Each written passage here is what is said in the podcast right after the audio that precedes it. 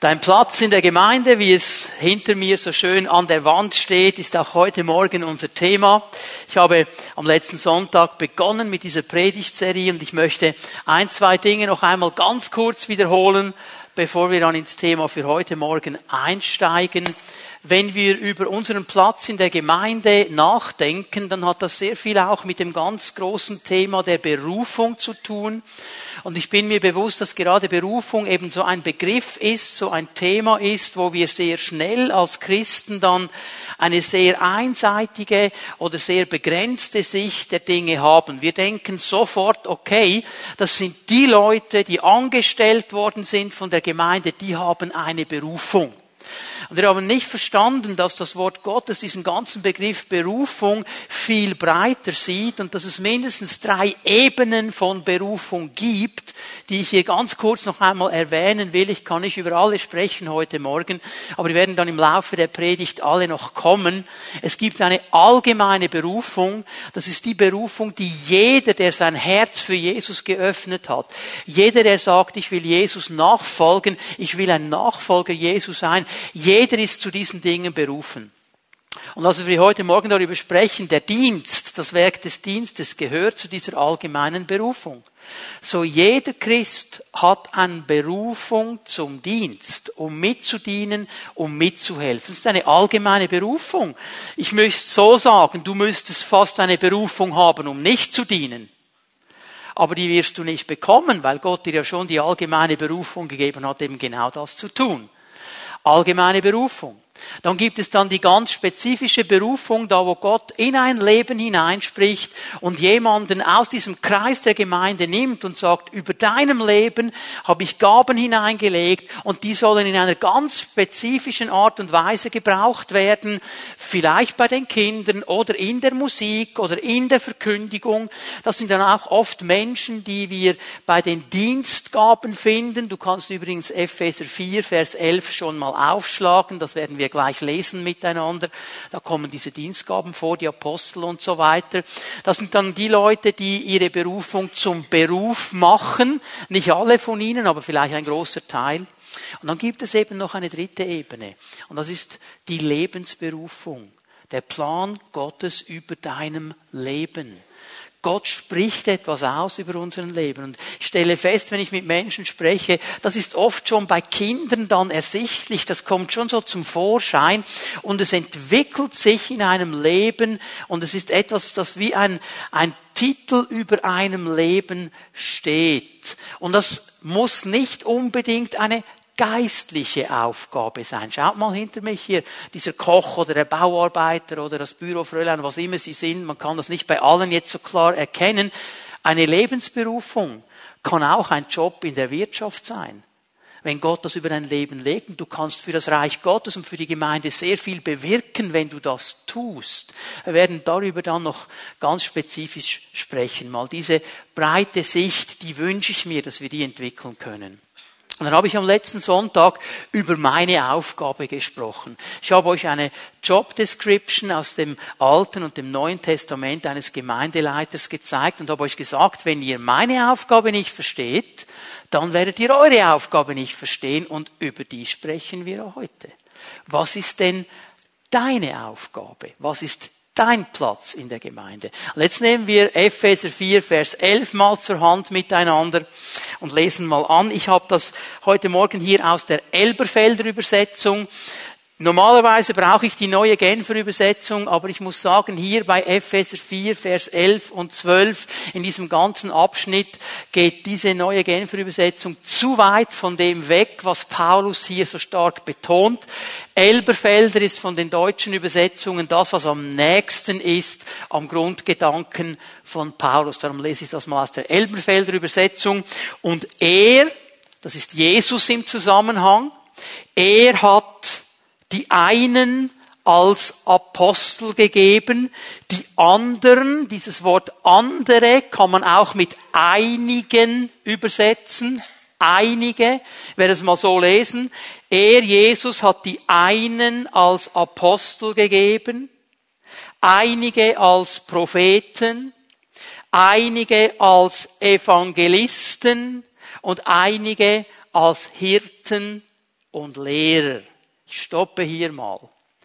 Wir nennen diese fünf Gaben die Dienstgaben, weil sie zu tun haben mit einem ganz klaren Dienst. Und es ist mir wichtig, dass wir hier verstehen, diese Dienstgaben kommen von Jesus. Er hat sie seiner Gemeinde geschenkt. Er hat sie in die Gemeinde hineingegeben. Die kommen nicht, weil deine Ehefrau irgendwie das Gefühl hat, also du wärst so ein richtiger Apostel, wenn ich die Bibel lese und Paulus lese, dann sehe ich immer dich vor meinem geistigen Auge, du bist ein Apostel. Und die Frau hat das Gefühl, du bist Apostel, bist du Apostel. Nein. Nur wenn Jesus ruft, nur wenn Jesus freisetzt. Oder die Schwiegermutter, die findet, meine Schwiegertochter ist eine Prophetin und das ist sie jetzt zum Punkt. Also da hat die Schwiegermutter nichts zu melden, da hat die Mutter und die Frau nichts zu melden, da haben die Freunde nichts zu melden. Das ist etwas, das von Jesus ausgeht. Jesus entscheidet und nimmt gewisse Menschen und setzt sie in diese Gaben ein. Das Umfeld, die Mütter und die Schwiegermütter und die Freunde und was auch immer noch so kreucht und fleucht, die werden das erkennen und bestätigen können. Die Berufung, die geht aber nicht von diesem Umfeld aus, sondern direkt von Jesus. Also die Dienstgaben sind eigentlich Geschenke, die Jesus seiner Gemeinde macht. Und diese Dienstgaben, sie haben einen ganz klaren Auftrag. Also nicht nur, dass Jesus sie in die Gemeinde hineingibt, er gibt ihnen auch einen ganz klaren, spezifischen Auftrag. Schau mal Vers 12. Zur Ausrüstung der Heiligen für das Werk des Dienstes, für die Erbauung des Leibes Christi. Die Aufgabe dieser fünf Dienstgaben ist, die Heiligen zuzurüsten zum Werk des Dienstes. Also diese Dienstgaben, die Apostel, die Propheten, die Evangelisten, die Hirten und die Lehrer, sie werden das Werk des Dienstes nicht selber tun. Ihre Aufgabe ist es, die Heiligen, die ganze Gemeinde zuzurüsten zum Werk des Dienstes, sie auszurüsten, ihnen zu helfen. Es ist wichtig, dass wir das verstehen. Als Dienstgabe, Hirte und Lehrer, ist es nicht meine Aufgabe, das Werk des Dienstes zu tun. Es ist meine Aufgabe, dich zuzurüsten, damit du fähig wirst, das Werk des Dienstes zu tun. Ich habe eine zurüstende Aufgabe. Und die Gemeinde, so wie sie uns beschrieben ist im Neuen Testament, kennt eben nicht den Klerus, die geistlichen Profis, die die einzigen sind, die etwas tun können in der Gemeinde. Die Gemeinde im Neuen Testament kennt das allgemeine Priestertum, also jeder, jedes Glied, jeder Teil der Gemeinde, jeder einzelne von uns. Schau dir mal deine Nachbarn schnell an, die neben dir sitzen, links und rechts. Schau sie dir mal ein bisschen an. Jeder von ihnen, den du siehst, soll das Werk des Dienstes mittragen. Sie alle haben diese Berufung. Es ist die allgemeine Berufung Jesu Christi für jeden seiner Nachfolger. Für jeden. Dann gibt es eben diese einige, die berufen sind, ihre Berufung zum Beruf zu machen, weil Jesus das so gesetzt hat. Das sind aber nur einige, das sind die Dienstgaben. Ich möchte euch ein paar Punkte aus diesen beiden Versen noch ein bisschen genauer erklären. Das erste, wo ich euch darauf hinweise, ist eben dieses Wort einige, die einen oder einige, je nach deutschen Übersetzungen. Paulus macht eines ganz klar. Nicht jedes Glied der Gemeinde ist ein Apostel oder ein Prophet oder ein Evangelist oder ein Hirte oder ein Lehrer. Einige, nicht alle, einige. Er beruft einige dazu. Eine kleine Klammer hier. Manchmal verstehen die anderen diese Berufung nicht. Klammer geschlossen. Zweite Klammer. Aber Jesus weiß immer, was er tut. Zweite Klammer geschlossen. Manchmal verstehen wir von außen nicht, warum das, warum das, warum so. Aber es ist Jesus, der das macht. Es ist nicht meine Aufgabe, das dann zu werten.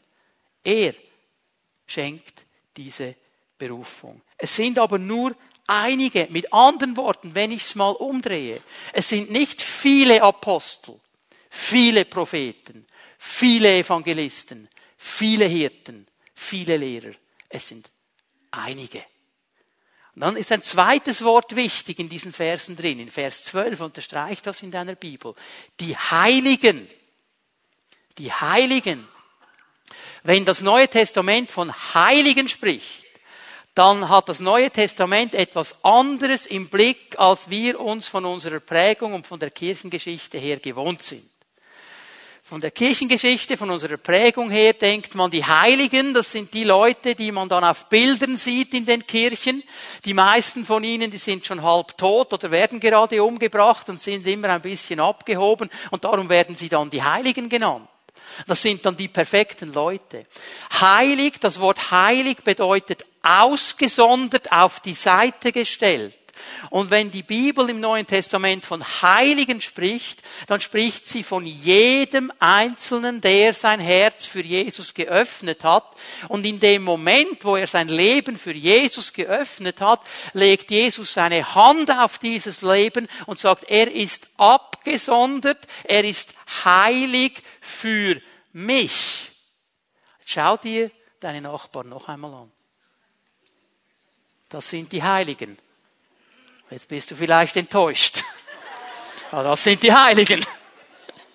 Und diese Heiligen haben eine wichtige Aufgabe. Hör mal. Um unsere Stadt zu erreichen, um unser Land zu erreichen, um etwas umzusetzen, brauchen wir nicht einige Dienstgaben. Wir brauchen alle Heiligen. Das brauchen wir. Um wirklich etwas zu bewegen in unserer Gesellschaft, reicht es nicht, wenn ab und zu mal ein Apostel auftaucht oder ein Evangelist. Es braucht alle Heiligen. Es braucht jeden einzelnen von uns, um wirklich einen Unterschied zu machen. Und darum sagt Paulus, alle Heiligen sollen zugerüstet werden, um das Werk des Dienstes zu tun. Und die zurüstende Aufgabe liegt bei den Dienstgaben. Ich möchte hier etwas ganz klar sagen. Wenn jemand sagt, ich bin ein Prophet und er rennt herum und lässt den ganzen Tag Prophetien vom Stapel, aber er rüstet nie jemanden zu, dann hat er seinen Dienst nicht richtig gemacht. Das ist nicht das, was die Bibel sagt. Wenn einer sagt, ich bin Apostel, den ganzen Tag herumrennt und apostolisch tut und nie jemanden zurüstet, dann hat er seinen Dienst nicht gemacht. Ich sehe den Apostel Paulus, der einen Timotheus mitgenommen hat, der einen Titus mitgenommen hat, der zugerüstet hat. Ich sehe einen Propheten Elia, der einen Elisa mitgenommen hat und zugerüstet hat. Wir müssen das verstehen. Es geht nicht darum, boah, ich bin jetzt Apostel, ihr habt mich jetzt alle gefälligst Apostel zu nennen und jetzt bin ich Apostel. Meine Aufgabe ist zuzurüsten. Ob ich Apostel bin, Prophet, Evangelist, Hirte oder Lehrer. Das ist Aufgabe dieser Dienstgaben. Wir haben ja oft an das Bild, nicht der Evangelist, Billy Graham oder Reinhard Bonke oder wenn du da hineinsetzen willst, der Nachfolger von Reinhard, Daniel Kolenda. Wenn immer du nehmen willst, dann wir Riesenmenge von Leuten und der steht da und der predigt boah, wunderbare Sache und das wäre so genial und du schaust dir das an auf YouTube oder wo immer du das schaust und dann denkst du, oh, wenn der Reinhard kommen würde und meinen Nachbarin mal so richtig das Evangelium erklärt. Boah, das wäre cool. Hör mal, das Problem ist, Reinhard ist in Afrika. Deine Nachbarin ist hier. Es ist nicht seine Aufgabe, deine Nachbarin das Evangelium zu bringen. Es ist deine. Es ist deine, weil du wohnst neben ihr. Du bist berufen, diesen Dienst zu tun. Als Pastor ist es nicht meine Aufgabe, das Werk des Dienstes zu tun. Es ist meine Aufgabe, zuzurüsten. Aber wenn ich mit einem Bekannten im Wald spazieren gehe und ihm Zeugnis gebe und das Evangelium weitergebe, dann tue ich das als Heiliger, nicht als Pastor. Ich sage ihm nicht, hey Mann, ich bin Pastor, du hast mir zuzuhören. Das ist dem doch egal, der ist ungläubig. Ist okay, mir egal. Du kannst mir sagen, was du willst. Du kannst mir auch sagen, du bist Automech. Ist mir egal. Oder? Ich mache das als Heiliger. So verstehen wir, wir alle haben diese Aufgaben. Wenn ich hier vor dir stehe als Gemeindeleiter, ist es meine Aufgabe, zuzurüsten. Wenn ich im Wald spazieren gehe mit ungläubigen Freunden, dann ist es meine Aufgabe, Heiliger zu sein. Das Werk des Dienstes wird von den Heiligen umgesetzt. Dann sehe ich noch etwas. Diese Heiligen, die brauchen Zurüstung offensichtlich, um die Heiligen zuzurüsten zum Werk des Dienstes. Das heißt, die können das nicht einfach. Keiner von uns kann das einfach. Und dieses Wort zurüsten ist ein interessanter Begriff. Ich gebe euch mal die Bedeutung des Wortes. Das bedeutet ausgerüstet werden. Also das heißt jetzt, du bekommst die Ausrüstung, du bekommst die Tools, du bekommst die Hilfsmittel, die du brauchst, um diesen Dienst überhaupt zu tun. Die zweite Bedeutung ist wiederherstellen, wieder brauchbar machen kannst die Stelle aufschreiben, ich werde sie nicht lesen, Matthäus 4, Vers 21. Matthäus 4, Vers 21. Petrus und Johannes, nachdem sie eine Nacht lang gefischt haben, mussten sie ihre Netze wieder zurüsten. Es ist dasselbe Wort, um für die nächsten Fischzug gerüstet zu sein. Konnte nicht die Netze einfach nur brauchen und brauchen und brauchen und brauchen. Irgendwann musstest du sie wieder zurüsten, dass sie wieder bereit sind, um Fische zu fangen. Und so ist es mit dem Werk des Dienstes. Das gibt Verschleißerscheinungen. Wenn du immer nur Dienst, Dienst, Dienst, Dienst, Dienst, dann muss irgendwann wieder Herstellung kommen, da muss vom Herrn her eine Erfrischung kommen, da musst du wieder brauchbar gemacht werden, um mal bei diesem Begriff zu bleiben. Das ist die Aufgabe der Dienstgaben. Da gibt es noch eine dritte Bedeutung. Etwas wieder an den richtigen Ort bringen, in die richtige Position. Eigentlich hat Paulus hier von den Medizinern geklaut. Dieses Wort, das er nämlich braucht, wird in der damaligen Welt im Medizinjargon gebraucht und es war der Begriff, um das Einrenken eines Knochens zu beschreiben. Also ein Knochen, der ausgerenkt ist, den kann man nicht mehr brauchen, der ist nicht da, wo er sein sollte, der muss wieder eingerenkt werden. Das ist ein schmerzhafter Prozess. Aus die Bedeutung auch dieses Wortes, dass wir dahin kommen, wo wir verstehen, was ist mein Platz. Und bei einigen muss der Heilige Geist ein bisschen einrenken wieder, weil dein Knochen ist am falschen Ort. Er ist nicht da angeschlossen, wo er sein sollte. Und dann kommt der Heilige Geist und hilft ein bisschen dabei. Du kannst zwei Stellen dazu lesen. Das ist 1. Korinther 1, Vers 10. Bei den Korinthern musste der Wille zur Einheit wieder eingerenkt werden. Die hatten all diese Gruppierungen. Und Galater 6, Vers 10, wenn du den, der gefallen ist, zurechtbringen sollst, das ist genau dieses Wort für Zurüstung. So, wir merken hier, der Herr möchte investieren in unsere Leben hinein. Was mir hier wichtig ist, dieser Begriff Zurüstung hat nicht eine qualitative Bedeutung, also eine wertende. Es geht nicht darum, dass du irgendwann mal sagst, okay, jetzt habe ich hier ein Seminar besucht oder Bibelschule oder was auch immer und jetzt kann ich ein Zertifikat an die Wand pappen, wo drauf steht, ich bin ein zugerüsteter Heiliger. Und dann kann ich allen sagen, ich bin ein zugerüsteter Heiliger. Darum geht es hier gar nicht. Es geht um eine funktionelle Bedeutung. Das Ziel der Zurüstung ist nur, dass wir richtig funktionieren am Platz, wo Gott uns hingestellt hat.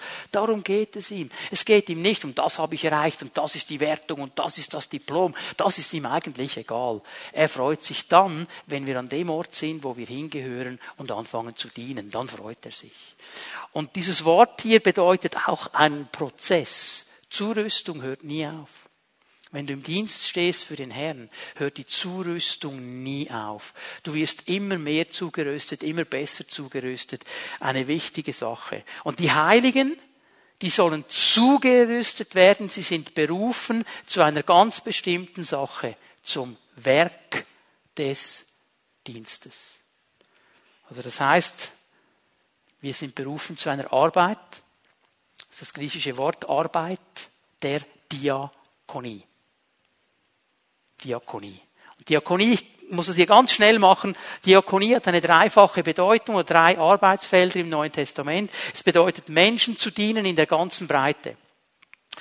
Ob du in der Cafeteria mithilfst, ob du bei den Kindern mithilfst, ob du Ordner machst, Menschen dienen in der ganzen Breite.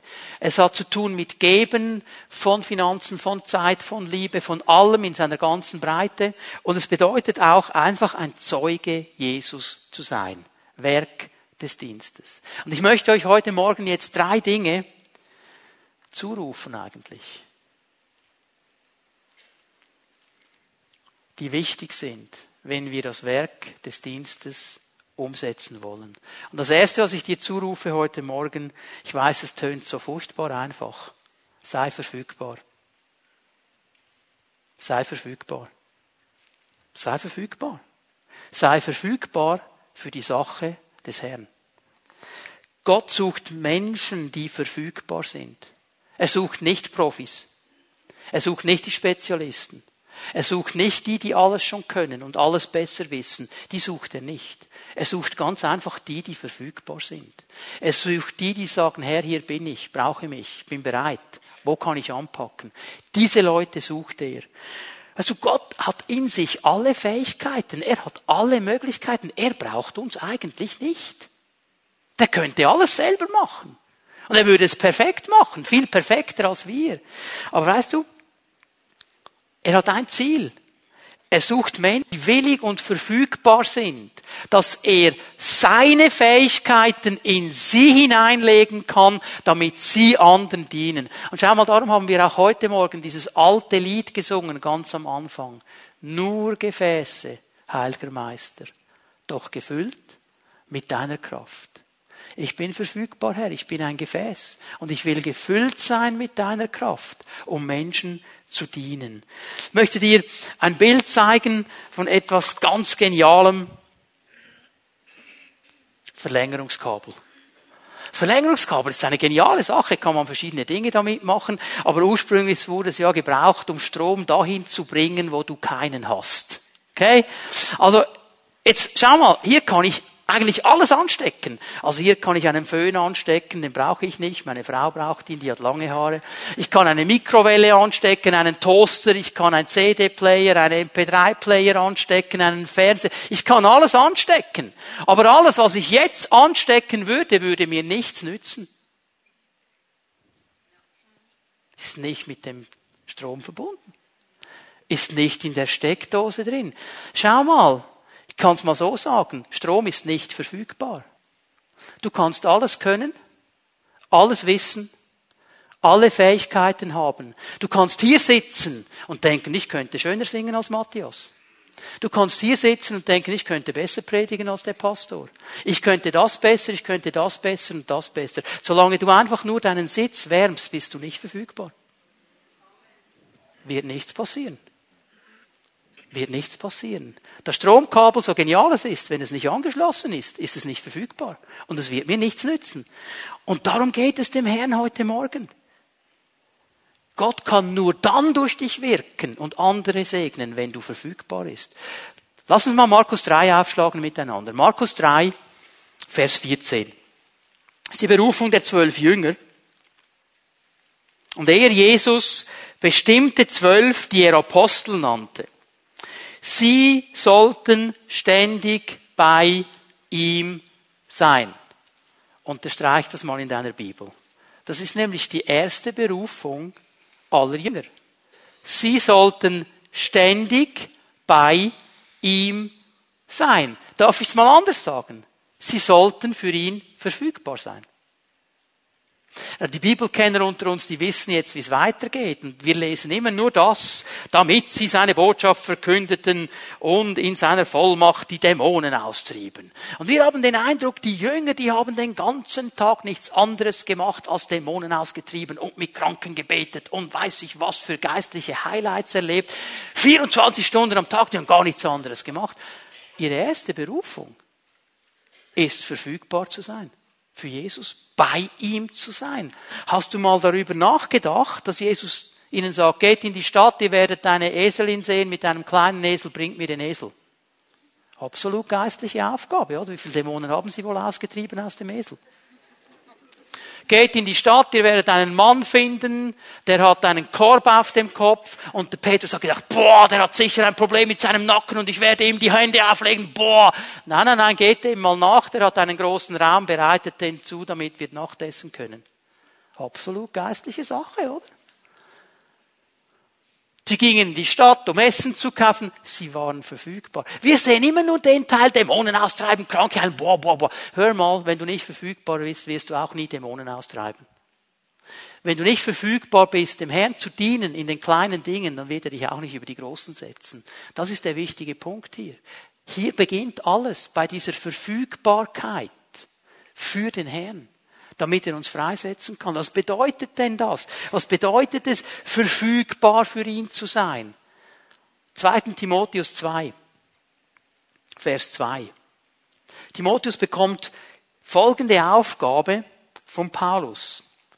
Gib die Botschaft, die du von mir gehört hast und deren Wahrheit dir von vielen Zeugen bestätigt wurde, an vertrauenswürdige und zuverlässige Menschen weiter, die ebenfalls fähig sind, andere zu lernen. Was sollte Timotheus suchen? Die Profis mit Theologieabschluss, die jede Bibelstelle kennen, die keine Fehler machen, die absolut durchgeheiligt sind, die alles im Griff haben, die immer nur nett sind und freundlich und einen christlichen Smile drauf haben, die alles perfekt im Griff haben. Er sollte die suchen, die vertrauenswürdig und zuverlässig sind. Sagt Timotheus, schau mal, solche Leute suche ich. Vertrauenswürdige, zuverlässige. Das Wort Pistos im Griechischen, das hier gebraucht wird, bedeutet treu treue Menschen. Die sollen einfach mal treu sein. Die Fähigkeit, die kommt erst ganz am Schluss und wir wissen ja eines, das haben wir am letzten Sonntag gesehen. Gott macht fähig. Gott macht fähig. Und wisst ihr, was geschehen ist? Dass wir das umgedreht haben sehr stark in der westlichen Welt. Eigentlich in jeder Gemeinde, wo ich hinkomme, wird das absolut umgedreht. Das geht dann so. Wir wollen die Fähigen, die Perfekten, die schon fertig sind, die schon alles können, alles wissen, alles im Griff haben. Dann setzen wir sie ein und hoffen, dass sie zuverlässig und treu sind. Wir drehen es auf den Kopf. Paulus sieht das ganz anders. Das Wort Gottes sieht es ganz anders. Ich glaube, Gott will uns ermutigen heute Morgen. Es geht hier einfach mal um diese Zuverlässigkeit, um diese Vertrauenswürdigkeit, um diese Treue, um diese Verfügbarkeit. Zu sagen, Herr, ich bin hier. Ich will etwas mit dir zusammen umsetzen. Und diese Menschen, die wird er befähigen. Das sind nicht Menschen, die perfekt sind. Es sind Menschen, die treu sind. Es sind Menschen, die sagen, hey, ich gebe nicht auf auch wenn mir ein Fehler passiert. Auch wenn die Dinge nicht gut laufen, auch wenn es schwierig ist, auch wenn ich irgendwo an Wände pralle, ich gebe nicht auf. Ich bleibe dran. Ich bin treu und zuverlässig. Ich muss immer an diese Aussage denken aus dem Alten Testament, Sprüche 24, Vers 16. Siebenmal fällt der Gerechte. Siebenmal fällt der Gerechte. Wir würden denken, ja, siebenmal fällt der Ungerechte. Der Gerechte. Der Gerechte. Dem Gott sagt, er ist gerecht. Aber er fällt siebenmal. Und was macht er? Er steht wieder auf. Er steht wieder, weil er treu ist, weil er zuverlässig ist, weil er sagt, Herr, hier ist irgendwas geschehen, vielleicht habe ich einen Fehler gemacht, vielleicht habe ich etwas übersehen, ich bin hingefallen, das macht mich nicht fertig. Ich stehe auf, ich bringe es in Ordnung und ich gehe weiter. Das ist der wichtige Punkt. Das sind diese zuverlässigen, treuen Menschen. Er nennt diesen Menschen gerecht, auch wenn er fällt weil er etwas sieht von dieser Treue, von dieser Zuverlässigkeit. Gott sucht Menschen, die verfügbar sind, treu, zuverlässig. Möchte dir ein paar Fragen stellen. Du musst keine Hände erheben, kannst dir in deinem Herzen eine Antwort geben. Bist du verfügbar, zugerüstet zu werden für den Dienst? Bist du verfügbar? Bist du verfügbar, deine Gaben einzusetzen? Bist du verfügbar, nicht nur zu konsumieren, sondern beizutragen dass das Werk des Dienstes getan wird.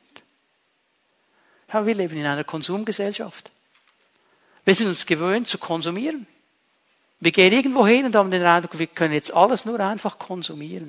Und es gibt auch viele Christen, die leben nur so, sie konsumieren nur. Sie rennen von Gemeinde zu Gemeinde, von Anlass zu Anlass, von YouTube zu YouTube und sie konsumieren nur. Sie dienen nie. Das ist nicht das, was die Berufung über deinem Leben ist. Und so wirst du nie glücklich werden als Christ. Du wirst nie glücklich werden.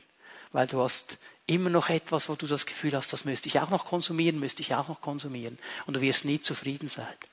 Das ist der Grund, wieso so viele Christen so unerlöst aussehen und sich nicht freuen können über ihr Leben als Christ. Ich möchte etwas Zweites zurufen. Sei nicht nur verfügbar, sei ein Diener. Sei ein Diener. Wir sind berufen zum Werk des Dienstes. Hör mal, Dienst bedeutet nicht Selbstverwirklichung. Ich diene nicht, um mich selber zu verwirklichen. Die erste Frage ist nicht, was ist drin für mich? Wo kann ich profitieren? Was kann ich herausnehmen? Ich sage, ich komme immer wieder, bekomme ich Briefe von Menschen, die sagen, wir würden gerne angestellt werden von der Gemeinde. Und dann kommt ein ganzer Katalog von Forderungen, was sie gerne wollen. Das und das und das und das will ich machen und das will ich verdienen. So will ich arbeiten. Länger als so will ich nicht arbeiten. Das will ich. Und dann kannst du vergessen. Funktioniert nicht im Dienst. Funktioniert nicht. Wenn du Gott dienen willst, funktioniert das nicht. Du kannst nicht die Vorschriften machen. Es geht nicht um deine Verwirklichung. Dann geh in ein Büro, geh auf eine Bank, geh an eine Arbeitsstelle, wo du einen Arbeitsvertrag hast, der dir all das bietet, dann wirst du glücklich werden. Du wirst nie glücklich werden im Dienst. Ist nicht Selbstverwirklichung. Aber gestern hatten wir eine Hochzeit. Ich hatte die Aufgabe, die Predigt zu halten. Und nach der Predigt habe ich gesagt, Halleluja, Amen, und jetzt werde ich feiern und morgen werde ich wieder predigen. Und dann, als wir das Apro genommen haben, waren noch Leute von der Gemeinde da. Da kam ein Bruder und er hatte ein Problem. Er hat mich etwas gefragt. Ich habe gesagt, ist mir egal. Ich bin fertig für heute. Ich habe meine Predigt gehalten, kannst morgen wieder kommen. Büro geschlossen. Ja, sicher nicht. Sicher nicht. Ich habe ihm versucht zu helfen, weil es geht im Dienst um die Menschen die Gott an meine Seite gestellt hat, ihnen zu dienen. Es geht nicht um meine Selbstverwirklichung. Es geht nicht darum, dass ich irgendwie, weiß ich was, persönliche Interessen gefüllt bekomme. Ich wäre verfügbar, wenn. Und dann kommt die ganze Auflistung. Das ist nicht Dienst. Das ist nicht Dienst. Römer 1, Vers 1. Wir das aufschlagen miteinander. Schau mal, wie Paulus sich vorstellt. Er schreibt hier diesen Brief an eine Gemeinde, die ihn nicht persönlich kannte. Die kannten ihn nicht.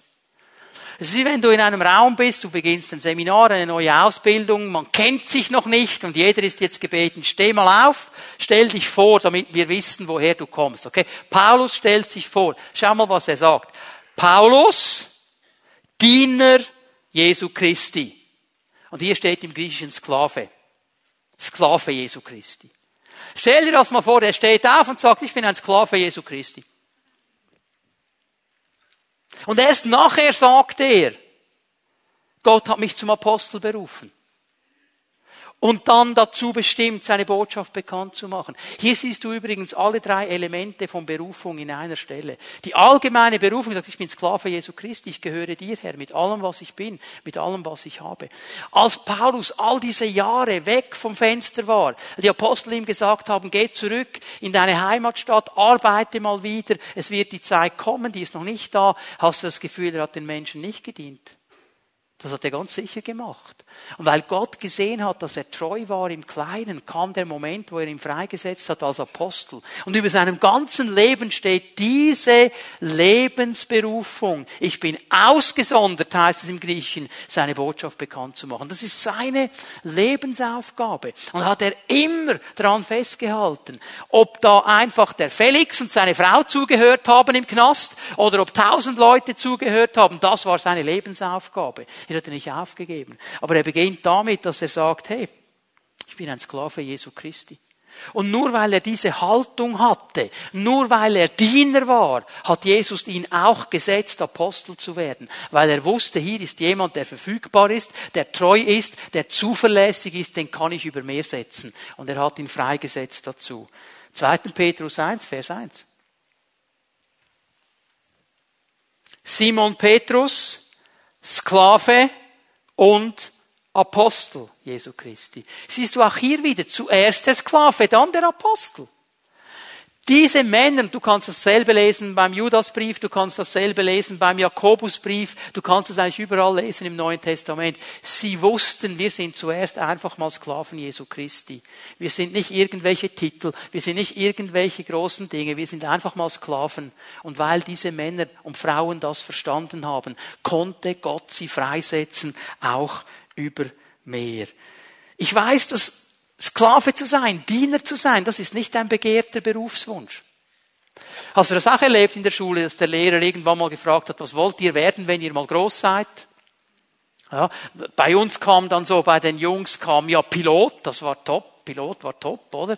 Ähm, äh, SBB-Zugführer war auch ziemlich hoch oben und äh, Arzt und was so. Keiner hat gesagt, Diener, ich will Diener werden. Ich will Diener werden. Das ist mein Berufswunsch. Ich will Diener werden. Hat keiner gesagt. Ich kann mich erinnern an eine Serie, die ist im Fernsehen gelaufen. Vielleicht erinnern sich einige noch daran. Ich war noch ganz klein, also schon lange her. Das hat geheißen, lieber Onkel Bill. Kann sich noch jemand erinnern? Ne? Dieser Onkel Bill war ja so ein Geschäftsmann, ein Junggeselle, erfolgreich und er musste dann die Kinder seines verstorbenen Bruders irgendwie übernehmen. Die haben da in New York gewohnt in einer Wohnung und die hatten noch einen Diener, einen Butler so einen großen Mann mit Bart, der war da und hat ihnen immer gedient. Und den fanden wir alle cool. Den fanden wir cool, den Diener.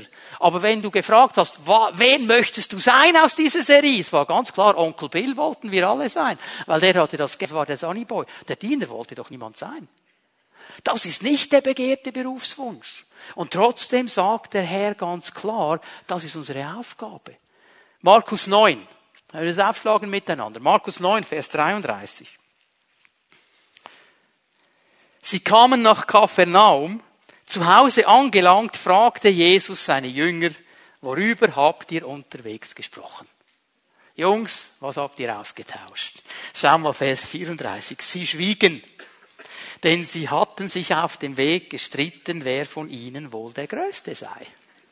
Also mit anderen Worten, sie wussten, die Diskussion, die wir geführt haben, war nicht gut. Sonst hätten sie nämlich gesagt, über was sie geredet haben. Die wussten es ganz genau. Wir wissen es ja auch, oder? Sie wussten es ganz genau. Und dann waren sie einfach nur ruhig. Vers 35. Da setzte sich Jesus, rief die Zwölf zu sich und sagte zu ihnen, wenn jemand der Erste sein will, soll er der Letzte von allen und der Diener aller sein. Jetzt möchte ich einfach, dass wir eines verstehen hier. Jesus hat nicht gesagt, ihr seid so daneben. Jetzt habe ich Stunden investiert in eure Leben. Ich habe es euch x-mal gesagt. Und jetzt macht ihr immer noch denselben Fehler. Was ist überhaupt los? Ihr seid eine undankbare, unbelehrbare Brut. Das hat er nicht gemacht. Er hat ihnen eigentlich gezeigt, wie sie die Größten werden können.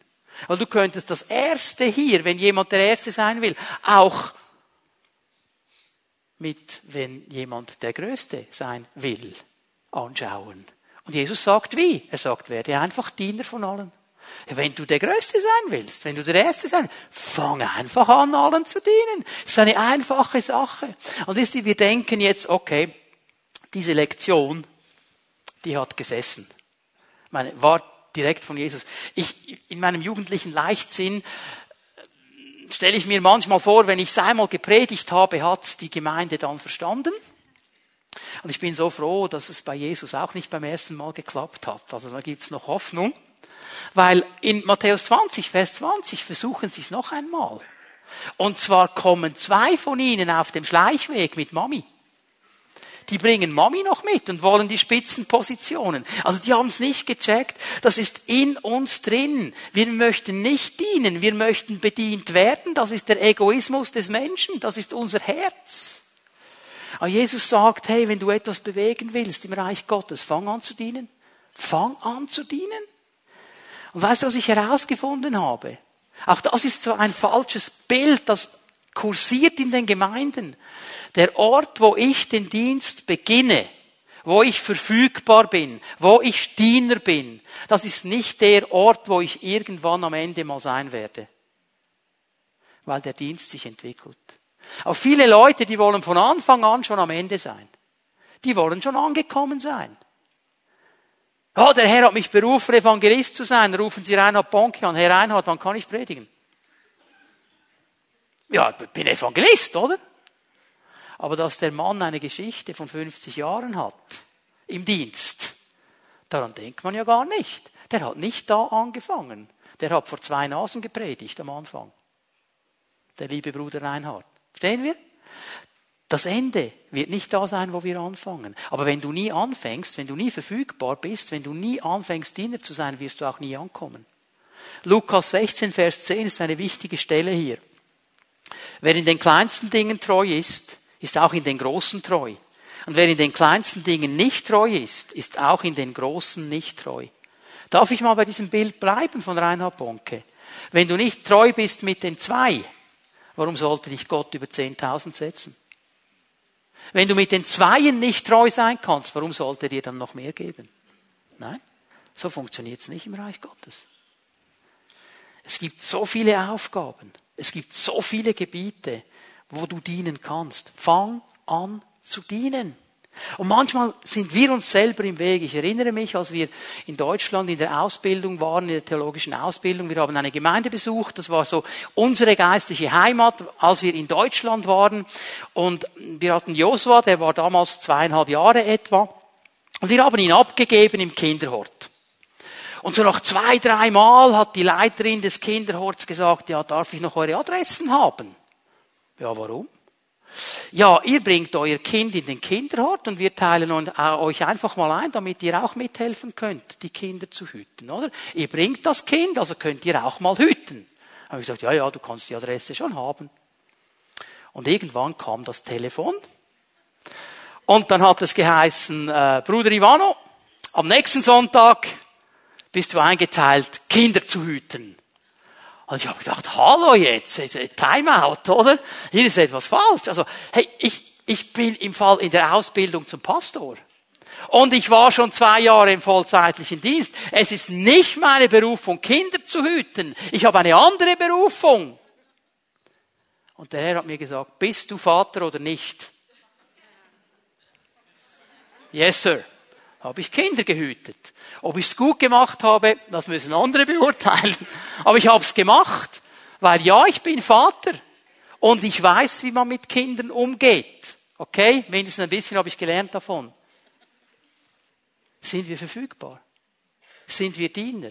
Oder nur dann, wenn es mit meiner Berufung irgendwo zusammenkommt?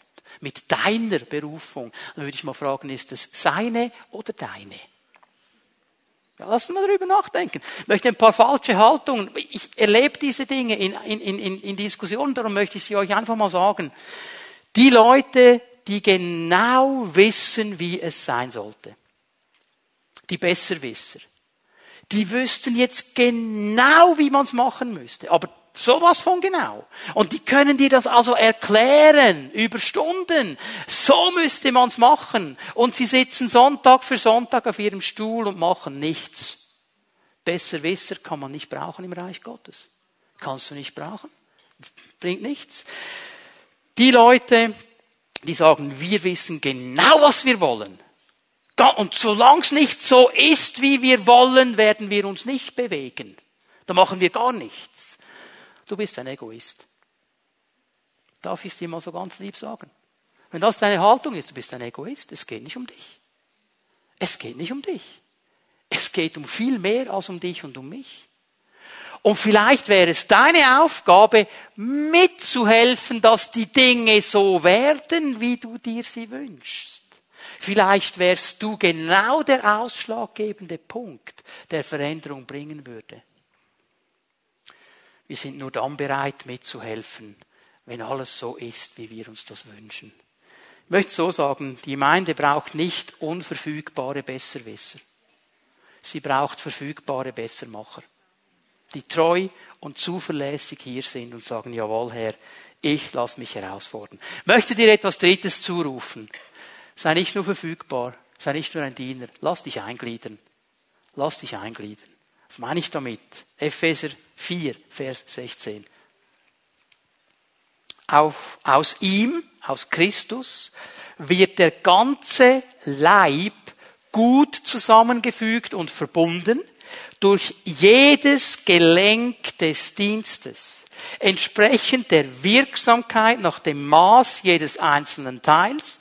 Und so wirkt er, Jesus, das Wachstum des Leibes zu seiner Selbstauferbauung in Liebe.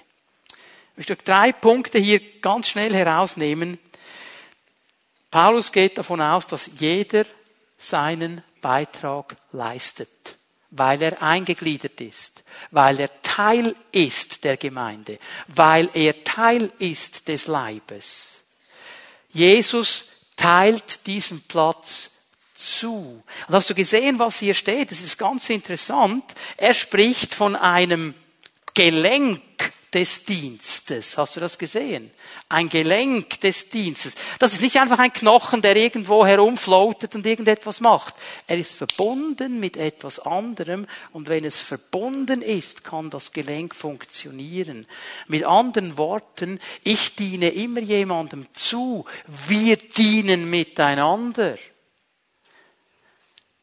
Wenn ich hier predigen würde und Stevie da hinten am Mischpult nicht mitmachen würde, hätten wir ein Problem.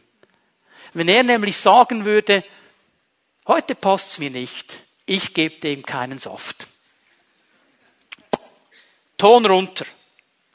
Vielleicht würde ich es eine Viertelstunde oder 20 Minuten schaffen, so zu predigen, dass es alle verstehen. Aber dann wäre fertig, dann würde sie nicht hören, weil ich nicht so laut reden kann. Ich bin dankbar, für Stevie, weil er gibt mir den Schub. Und wenn meine Stimme nicht mehr kann, gibt er noch ein bisschen mehr Schub. Jetzt mal hypothetisches Beispiel. Nicht? Es kommt jemand in den Gottesdienst. Er hört von Jesus. Er merkt, das wäre die Antwort für mein Leben. Er öffnet sein Herz. Er bekehrt sich. Wer bekommt die Lorbeeren? Ich habe gepredigt, oder? Ja, und wenn er da hinten gemacht hätte, dann hätte der gar nichts gehört hätte er sich nicht bekehren können. Es gibt so die Spezialisten, die sagen, wenn unser Pastor ein bisschen besser predigen würde, dann würde die Gemeinde explodieren. Darf ich dir mal ganz lieb sagen, dass jeder Mensch, der hier in den Gottesdienst kommt, zuerst 500 andere Leute sieht, bevor er mich sieht. Und wenn die alle absolut unfreundlich und kaltschneuzig und daneben sind, da kann ich so gut predigen, wie ich will, da ist im Herzen schon etwas geschehen. Hallo, wir arbeiten miteinander. Gelenk des Dienstes. Jeder hat seinen Teil und wenn er ihn beitragt, dann wird der Herr sein Reich bauen. Darum geht es. Und ich sehe hier noch etwas Interessantes. Jeder hat eine zugewiesene Aufgabe. Der Herr nimmt Maß nach der Wirksamkeit des Maßes. Stell dir mal vor, der Herr kommt nimmt so richtig Augenmaß, Daumenmaß, sagt, okay, der Urs, das ist das Maß der Fähigkeit, das ist das Maß der Wirksamkeit, das kann der tragen. Und dann gibt er ihm das. Er überfordert uns nie. Herausfordern ja. Überfordern nein. Aber wenn jeder sein Maß trägt, dann wird das Werk des Dienstes getan. Das ist der Punkt, um den es dem Herrn geht. Und so wird der Leib wachsen. So wird sein Reich wachsen. Ich möchte ein letztes Bild euch bringen. Die Arche Noah. Ich meine, bevor diese Arche entstanden ist, da musste ja der Noah schon mal einige Bäume fällen und hobeln und die Planken machen, um das ganze Schiff zu bauen. War sehr viel Arbeit. Aber wenn er all diese Planken hatte, hat ihm das aber noch nichts genützt. Wenn all die Planken schön aufgestapelt sind, dann ist noch kein Schiff da. Dann ist das ganze Rohmaterial da. Er musste also diese verschiedenen Planken nehmen und zusammenfügen, damit ein Schiff entstand. Okay? Habt ihr schon mal ein Schiff gesehen?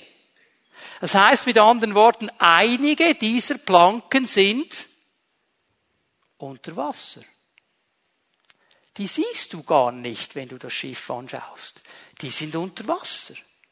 Und ich kann mir vorstellen, als es dann losging, Wasser von oben, Wasser von unten, überall Sintflut, ich kann mir vorstellen, wie das dann losging, da unten unter Wasser. Bei diesen Planken unter Wasser.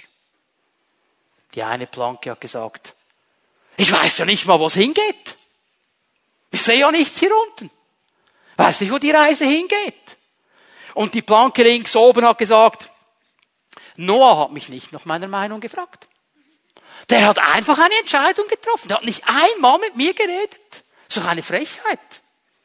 Und die ganz rechts unten, die hat gesagt, und überhaupt hier unten, es ist nass und es ist dunkel und das Einzige, was ich sehe, sind Quallen. Und die mag ich nicht. Also, also irgendwie. Und der in der Mitte, so knapp unter Wasser, der hat gesagt, also ich bin überzeugt, der Herr hat etwas Besseres für mich. Das kann es doch nicht sein, was der Herr für mein Leben hat. Und genau diese Planke unter Wasser hat sich dann entschieden, den Platz zu suchen, den der Herr ihr gegeben hat. Hat sich aus der Verankerung gelöst und kommt auf die Brücke.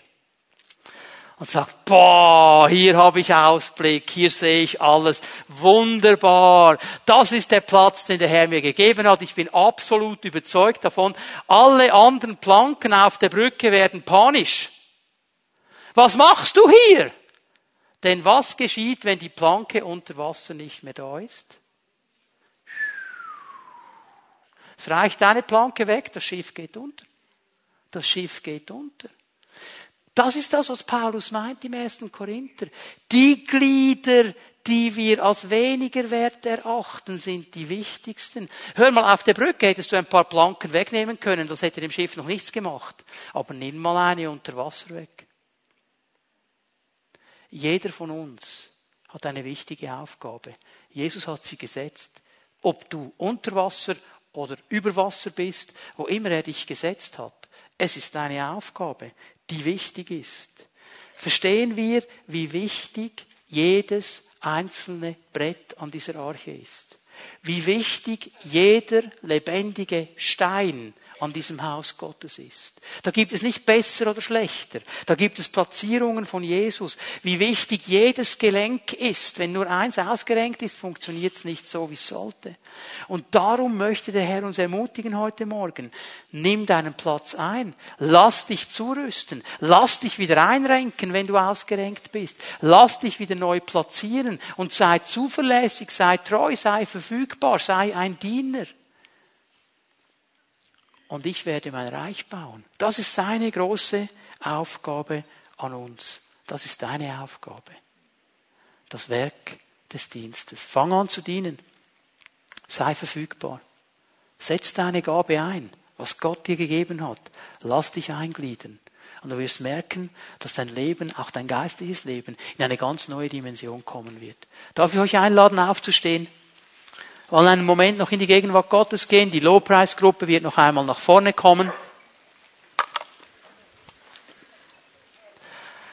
Ich möchte bitten, dass auch die Zellenleiter, die hier sind, sich gleich bereit machen, hier nach vorne zu kommen und Menschen zu dienen. Wir wollen beten miteinander. Wir wollen segnen.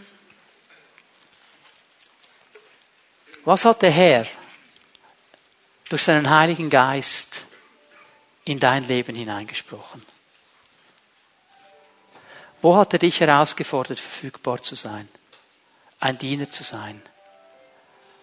Dich einzugliedern? Vielleicht hat er ganz spezifisch zu dir gesprochen. Vielleicht hat er einfach gesagt, hey, sei verfügbar. Sei einfach verfügbar und ich werde meinen Weg mit dir gehen. Wir werden zwei Dinge tun heute Morgen. Wenn Matthias uns mit seinen Mannen in die Anbetung leitet noch einmal, dann werden wir den Raum hier vorne öffnen. Und dann lade ich dich ein, wenn der Geist Gottes zu dir gesprochen hat, wenn er etwas in deinem Herzen groß gemacht hat, dann komm doch hier nach vorne und diese Geschwister, die hier stehen, die werden gerne mit dir beten, sie werden dich gerne segnen, dass diese Entscheidung, die du getroffen hast, auf das Reden Gottes einzugehen, fest wird in deinem Leben. Und ein zweiter Schritt, den du tun kannst, im Foyer steht ein Tisch und da werden zwei ganz sympathische Menschen stehen und sie werden all denen helfen, die sagen, ich will verfügbar sein. Ich will Diener sein. Ich will mich eingliedern. Die werden dir helfen, deinen Platz zu finden. Die werden dir zeigen, wo Menschen gebraucht werden. Die werden dir helfen, Diener zu sein. Also das Beste, was du tun kannst, wenn wir gleich Jesus noch einmal anbeten, komm, lass dich segnen, lass dich freisetzen und dann geh an diesen Tisch und fang an, das Werk des Dienstes zu tun. Bitte Matthias, leite uns in die Anbetung, in den Lobpreis und ihr dürft gerne kommen, wenn du Gebet möchtest. Der Herr ist hier und möchte uns begegnen.